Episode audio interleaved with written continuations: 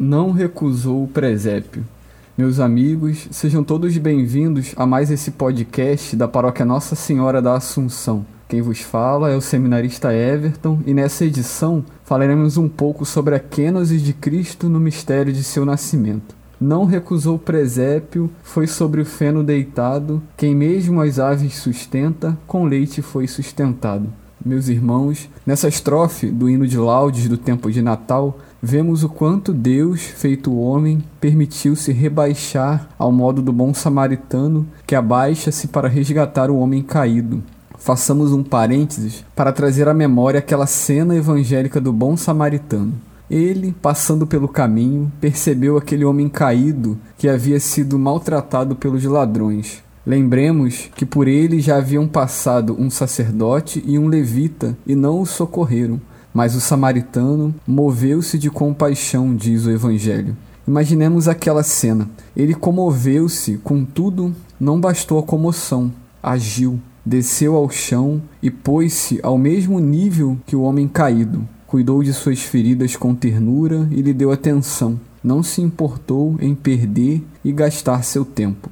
Agora podemos, à luz dessa cena, transpor a mesma realidade para a kenosis de Cristo. Aliás, kenosis é o termo grego que significa o auto-esvaziamento de Cristo. Esvaziou-se de sua glória e assumiu a condição de escravo, fazendo-se aos homens semelhantes, diz o texto da carta aos Filipenses. Ele olhou do alto e, vendo o homem caído, compadeceu-se dele e, se não bastasse a comoção, decidiu descer ao mesmo nível desse homem, fazendo-se aos homens semelhante, a fim de com ele gastar seu tempo. O amor é assim, meus irmãos, não mede esforços para estar ao lado do amado, especialmente quando este está mergulhado no sofrimento. Deus não é indiferente a nós, ele é o Emanuel, o Deus conosco, como vemos no livro de Isaías. É o Deus que caminha ao nosso lado. Nunca está distante, ao contrário, está próximo. Ele perdeu tudo o que tinha e não recusou o presépio. Contudo, a pergunta que fica é a seguinte: será que realmente ali, naquele feno, deitado naquele presépio, ele perdia tudo? Bento XVI, no início de seu ministério petrino, dizia aos jovens: ele não tira nada, ele dá tudo. Desse modo, podemos lançar luz à cena do presépio. No fundo, ali, Deus não perdia nada, mas conservava o essencial, a saber, o amor.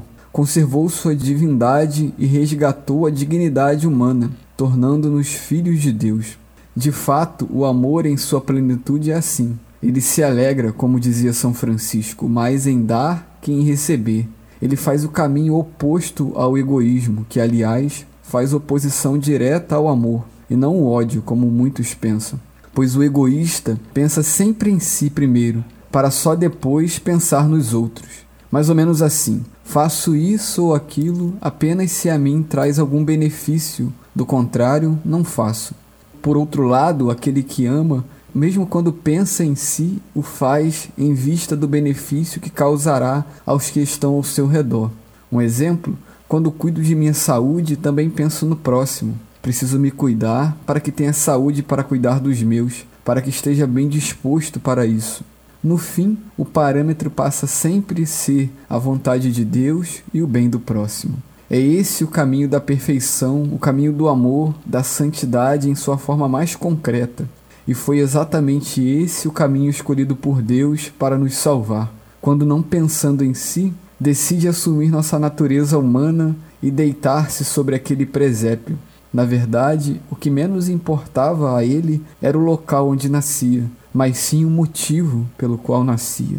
Que Deus nos dê a graça, meus irmãos, de enxergarmos o essencial presente nas realidades transitórias de modo que não nos apeguemos ao que passa, mas sim às centelhas da eternidade presente em cada realidade. O reino de Deus está no meio de vós. E como dizia o autor do Pequeno Príncipe, o essencial é invisível aos olhos.